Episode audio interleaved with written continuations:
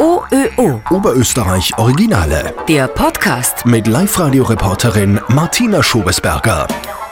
Nicole Fischer aus Niederkappel im Bezirk Rohrbach kann doppelt so lange die Luft anhalten wie ein normaler Mensch. Nicole Fischer ist 39 Jahre alt, von Beruf Rechtsanwältin und äh, du hast ganz ein besonderes Hobby. Äh, ich mache Freitauchen, ich mache schon länger Gerätetauchen und seit drei Jahren jetzt auch Freitauchen. Freitauchen heißt, dass man die Luft erhält und da halt in dieser Luftanhaltephase versucht, möglichst weit, möglichst tief oder möglichst lang die Luft anzuhalten und sich weiter zu bewegen.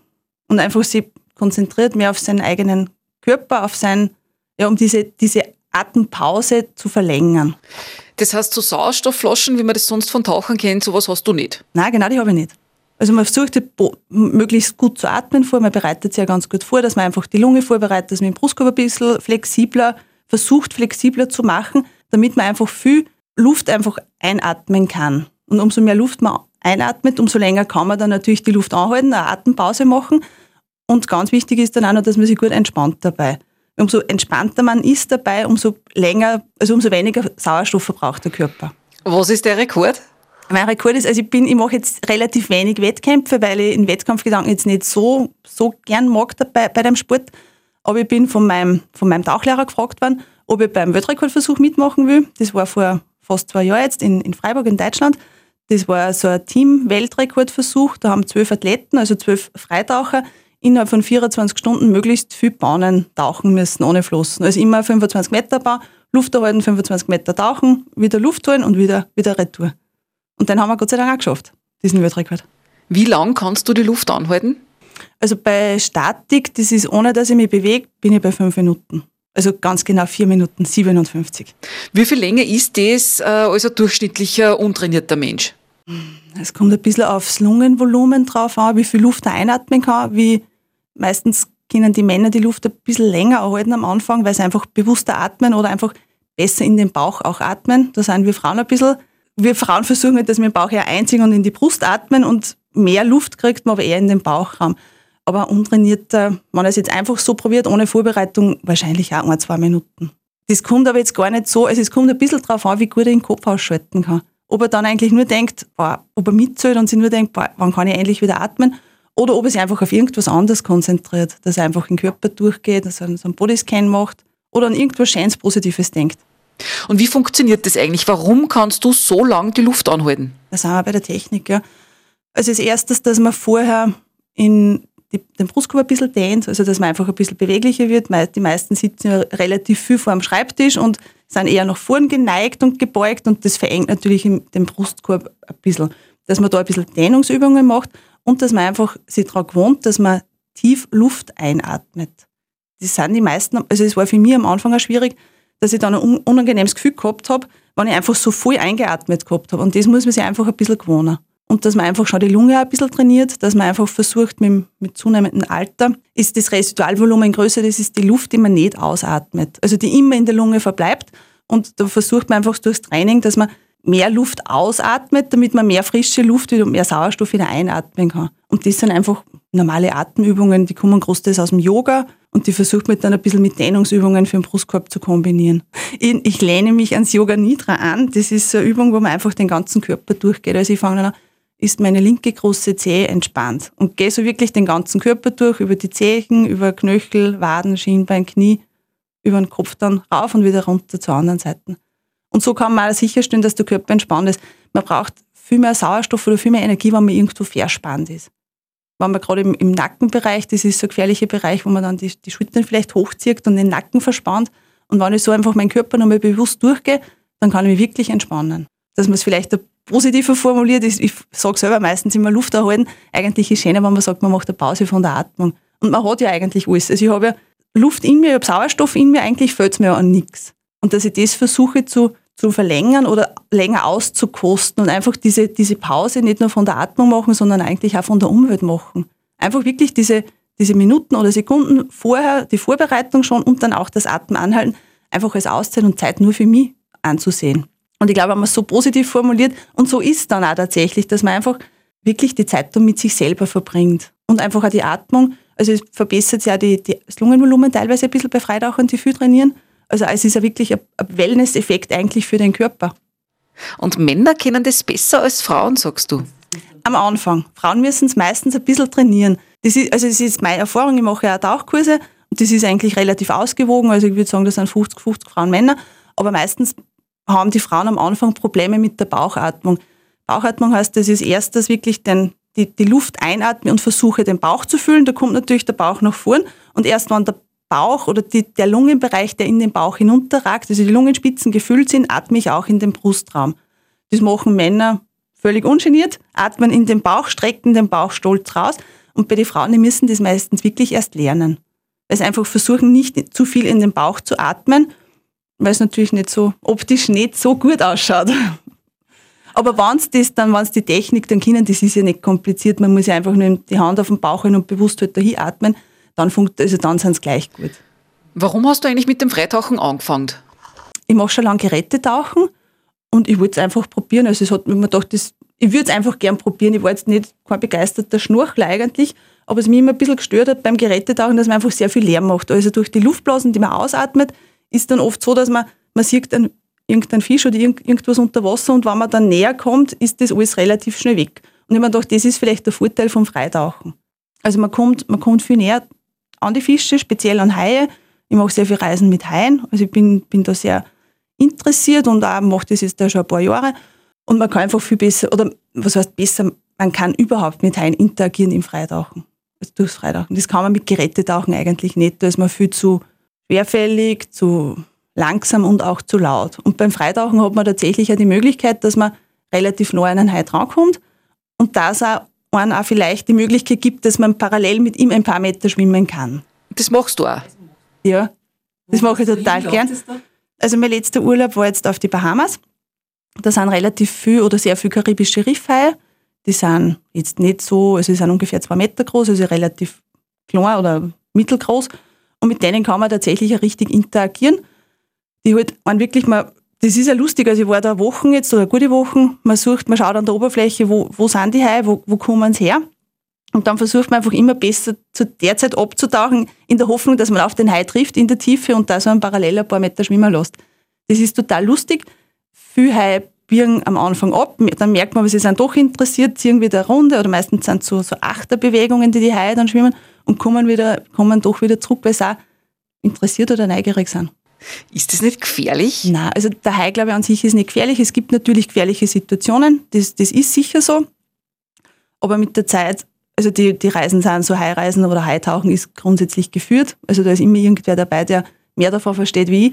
Und ich glaube, wenn man ein bisschen mit Respekt dem Tier begegnet und halt einfach auch die Situation einschätzt und den Hai vielleicht nicht berührt oder nicht erschreckt. Also ich versuche dann, ich komme dann nicht von hinten blitzschnell auf ihm zu, sondern ich versuche natürlich, dass ich von vorn oder bestenfalls eher von der Seite auf ihm zuschwirme und halt dann auch den, den, die Distanz wahre. Also die besten Erfolge habe ich gehabt, wenn ich ungefähr zwei Körperlängen vom Hai entfernt war, seitlich. Dann hat er mich meistens mit, mit ihm parallel schwimmen lassen. Er schaut dann dann, also der oder die, ich, weiß, ich kann meistens nicht unterscheiden, ob es ein Weibel oder ein Mantel ist, so schnell bin ich dann nicht beim Schauen, deswegen immer der Hai. Aber dann lässt er dann auch wirklich parallel schwimmen und schaut dann auch richtig an. Also man merkt dann auch, der beobachtet dann. Und gefährlich, ja, ich glaube nicht, das Tier an sich ist gefährlich, oder sicher ist Hai gefährlich, ist natürlich ein Raubtier mit über 50 Kilo, also eines von den größten Raubtieren auf der ganzen Welt. Aber ich glaube, man muss einfach die Situation einschätzen. Und auf die Bahamas waren dann ein Bullenhai, das war im Hafenbecken. Und das ist natürlich an sich eine gefährliche Situation. Da ist die Sicht schlecht, das ist Hafen, da ist Bootsverkehr. Und da waren dann natürlich auch noch genau Fischer, die den, den Fang verarbeitet haben und die Fischreste ins Wasser geschmissen haben. Natürlich sind genau dort dann die Bullenhaie, die sind jetzt eine Spur größer, die sind ich würde jetzt auch fast sagen, nach dem Weißen halt eben im schlechtesten Ruf. Das sind die meisten Unfälle passieren mit Bullenhai. Wir sind dann auch dort zu zweit schnurchen gegangen. Da tauche ich dann halt nicht an. Also da wahre ich dann einen größeren Respekt und versuche da aus der Entfernung zu schauen. Dann schwimmt der natürlich als erstes weggeschwommen, wie er gesehen hat, da kommt jetzt wer oder wir sind da. Und dann ist er aber ganz normal wieder gekommen und hat einfach weitergefressen. Aber ich würde jetzt nicht abtauchen und ich würde auf jeden Fall nicht in die Nähe des Futters tauchen. Weil dann kann natürlich, dann denkt sich der vielleicht, die will mir jetzt mal Futter wegnehmen. Und dann gibt es halt einfach so Spielregeln, die man einhalten sollte. Also gerade bei schlechter Sicht oder dort, wo sie die Wellen brechen. Da, sind, da halten sie gern Haie auf. Das ist oft das Problem bei den Unfällen in Florida. Genau da, wo sie die Wellen brechen, ist relativ viel Sauerstoff im, im Wasser. Und da können sie die Haie halt ein bisschen ausrosten, da können dort faulenzen. Und genau dort sind natürlich auch die, die Surfer. Und ich glaube, dass auch viele Unfälle so wahrscheinlich passieren, dass halt Der Hai will sich dort ausrasten, jetzt unter Anführungszeichen, und dann ist genau der Surfen und steigt dann vielleicht auf oder fällt rein. Und dann sind natürlich Florida oder Südafrika noch viele Fischer, Sportfischer, die dann dort wiederum genau die, die Gedärme von den anderen Fischen entzogen. Jetzt hat der Hai diesen, diesen Blut oder diesen Fischgeruch, dann vielleicht nur zappelnde Fische, schlechte Sicht, Wellenbrechen und dann kommt es halt zu Unfällen. Aber ich glaube, wenn man sich an diese Spielregeln halbwegs hält, dann ist das Risiko sehr überschaubar. Und der Surfer weiß natürlich, wenn der in Florida surfen geht, dass genau dort die Gefahrenzone ist. Und geht das Risiko ein. Das ist, glaube ich, bei Haien jetzt nicht anders wie bei anderen Raubtieren. Wenn ich in einen Löwenkäfig einige, ist mir auch, glaube ich, ein Risiko, dass ich eingehe. Also Haie haben es da wirklich andauern, gell? Die sind super, ja. Weil es halt einfach, glaube ich, für, oder für mich waren es bis jetzt die einzigen Tiere, mit denen man wirklich auch interagieren kann unter Wasser. Das ist wie mit einem Hund, der einfach auch reagiert, der neu kommt, der interessiert ist und der halt ja, einfach reagiert auf einen. Der einen wahrnimmt, der vielleicht zurückkommt, dann weiß man auch, jetzt, jetzt will er auch was wissen, jetzt ist er auch neugierig. Das ist bei anderen Fischen eher nicht. Zumindest noch nicht untergekommen. Aber jetzt nicht nur wegen der Haie, so generell ist Freitauchen schon ein bisschen aufregender als Normaltauchen, oder? Ist natürlich ein, ein gewisser Kick, also gerade im, im, See oder an Orten, wo man jetzt nicht, nicht besonders viel sieht oder nicht wie, wie, wie Haie oder Fische, ist spannend. Also wir gehen im, im See in Österreich jetzt Wochenende oder jetzt zweite Wochenende vielleicht im Sommer tauchen, Freitauchen. Das ist natürlich ein ganz anderes Erlebnis. Also da besinnt man sich tatsächlich wieder viel mehr auf seinen eigenen Körper und auf seine eigenen Ängste, die man da irgendwie überstehen muss. Weil es im Attersee oder im Traunsee ab, ja, im Sommer ab 10, 12, 13 Meter eher dunkel ist und natürlich auch relativ kalt ist. Man sichert sich da anders als beim Schnorcheln, also man sichert sich da mit einer Leine, an der man festgemacht ist. Wenn etwas passieren sollte, kann an der Partner an der Oberfläche anhand dieser Leine wieder nach oben ziehen. Und da muss man die Technik natürlich viel besser beherrschen, speziell die Druckausgleichstechnik. In der Tiefe nimmt der Druck ja relativ rasch zu, also ab 10 Meter Tiefe habe ich einen doppelten Druck wie an der Oberfläche und da muss ich natürlich meine, meine luftgefüllten Hohlräume, das heißt die Nebenhöhlen, Trommelfell, muss ich dann wieder ausgleichen, damit das Trommelfell nicht reißen würde.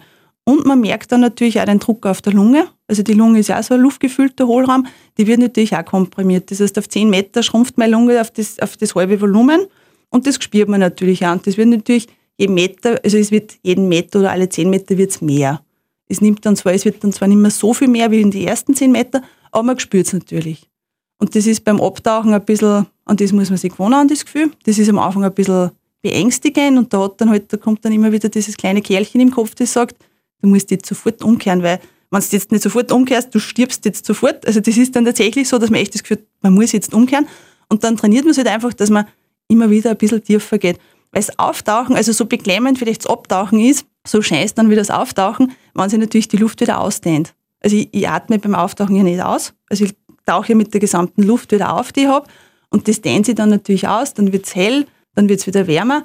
Und das ist dann halt das, das andere schöne Gefühl. Und beim Abtauchen schöne ist vielleicht da, dass man ab 10 Meter ungefähr dann im freien Fall ist. Das heißt, da brauche ich mich nicht mehr bewegen, ich brauche nicht mehr paddeln, sondern da zieht mir dann einfach die Schwerkraft auch nach unten. Man hört dann ganz bewusst eigentlich einen Herzschlag, also man, spürt ihn eigentlich fast. Und das ist auch, man spürt, dass sich der Herzschlag verlangsamt durch den Druck und durch das, einfach durch das, dass man sich entspannt. Und das finde ich auch ein schönes Gefühl. Also da ist man wirklich ganz bewusst mit sich selber. Vorher schon bei der Vorbereitung, bei der Atmung vorher. Und das ist halt richtig eine schöne Auszeit, eine Stunde am Wochenende, wo man wirklich nur mit sich selber verbringt. Du hast gesagt, es kann auch beängstigend sein, auch ein Erstickungsgefühl oder? Gar nicht Erstickungsgefühl. Erstickungsgefühl hat man eigentlich gar nicht. Also so, so schlimm ist es überhaupt nicht. Beim Abtauchen steigt ja, beim Abtauchen ist eher der Druck, der einen, der einen beängstigt. Also der Druck, den man auf der, hauptsächlich im Brustkorb auch spürt. Dass man das Gefühl hat, ist, man, man wird zusammengequetscht. Das, dass man Luftarmut spürt man eigentlich erst beim Auftauchen wieder. Also beim Abtauchen hat man überhaupt kein Erstickungsgefühl, gar nicht. Beim Auftauchen wird es dann eher, dass irgendwann der Luft die Luft knapp wird. Das hängt aber dann auch mit, damit zusammen, das ist jetzt da vielleicht ein bisschen kompliziert, dass beim Auftauchen dann wieder der Druck zu, also abnimmt und deswegen wird der, der Teildruck Sauerstoff geringer. Das heißt, man hat jetzt nicht mehr so viel Sauerstoff, also man hat erstens den Sauerstoff schon verbraucht durch die Bewegung, durch die, durchs Luftverhalten und er nimmt dann auch noch, der, der Druck nimmt, vom Sauerstoff nimmt dann auch noch an, weil der Druck insgesamt wieder abnimmt. Warum atmest du nicht aus beim Auftauchen? Weil ich dann, also Profitaucher machen es natürlich bei Wettkämpfen, die atmen die letzten Meter dann schon aus, damit sie oben sofort einatmen können, damit sie nicht bewusstlos werden. Ich bin aber im, im Hobbybereich, da ist das zu riskant, dass man ausatmet, weil ich dann meinen letzten Sauerstoff noch hergeben würde. Auf, auf gut Deutsch gesagt. Also dann habe ich die letzten Sauerstoffreserven, die ich noch im Körper habe, würde ich dann unter Wasser schon ausatmen Und das erhöht dann beim, beim Hobbytaucher, der jetzt nicht so, vielleicht seinen Körper nicht so ideal kennt, das Risiko von einer Bewusstlosigkeit oder von einem Blackout. Weil ich es einfach zwäng selber zwäng einschätzen kann, wie viel, wie, wie knapp bin ich am Limit. Nicole, du leitest selbst auch Freitauchkurse. Wie schnell macht denn das Ganze Spaß, wenn man da anfängt? Das macht ganz schnell Spaß. Also das merke ich schon von meinen Kursen her, dass die meisten eigentlich beim ersten Tag schon Spaß haben. Einfach durch das, ich glaube, das für, einfach dieses, also ich merke es für mich selber, ich finde das total entspannend, wenn ich dann eine Stunde oder zwei Stunden im Hallenbad bin und einfach nur auf meine Atmung achte und einfach nur meine 25 Meter Bahnen zum Beispiel schwimme, ohne dass ich jetzt irgendeinen Rekord hinterher, dass ich einfach mich auf meine Atmung konzentriere und dass ich halt mir einfach ein bisschen ausklingt, dass ich vom Wasser umgeben da einfach ganz rhythmisch meine, meine Bahnen schwimme, mit oder ohne Flossen. Eigentlich macht es alle beim ersten Mal schon Spaß. Wenn man ein bisschen, man braucht natürlich schon eine gewisse Wasseraffinität. Also wenn ich jetzt überhaupt kein Wassersportler bin, nicht. Aber eigentlich macht es alle gleich vom ersten Mal Spaß. Und bringt dir der Sport auch was im Alltag? Ja, ich glaube schon. Ich glaube, das Selbstbewusstsein steigt. Durch das einfach, dass man immer wieder durch seinen eigenen Schweinehund überwindet. Und ich glaube, dass man, also ich habe es beim Laufen gemerkt, dass ich dass ich beim Laufen schneller geworden bin, einfach durch die Bauchatmung, durch die Atemübungen. Also ich glaube schon, dass man das fürs, fürs ganze Leben eigentlich was bringt, indem, wenn man sich bewusster auf die Atmung konzentriert. Ich glaube, dass man da in alle Lebensbereiche was mitnehmen kann. OÖO. Oberösterreich Originale.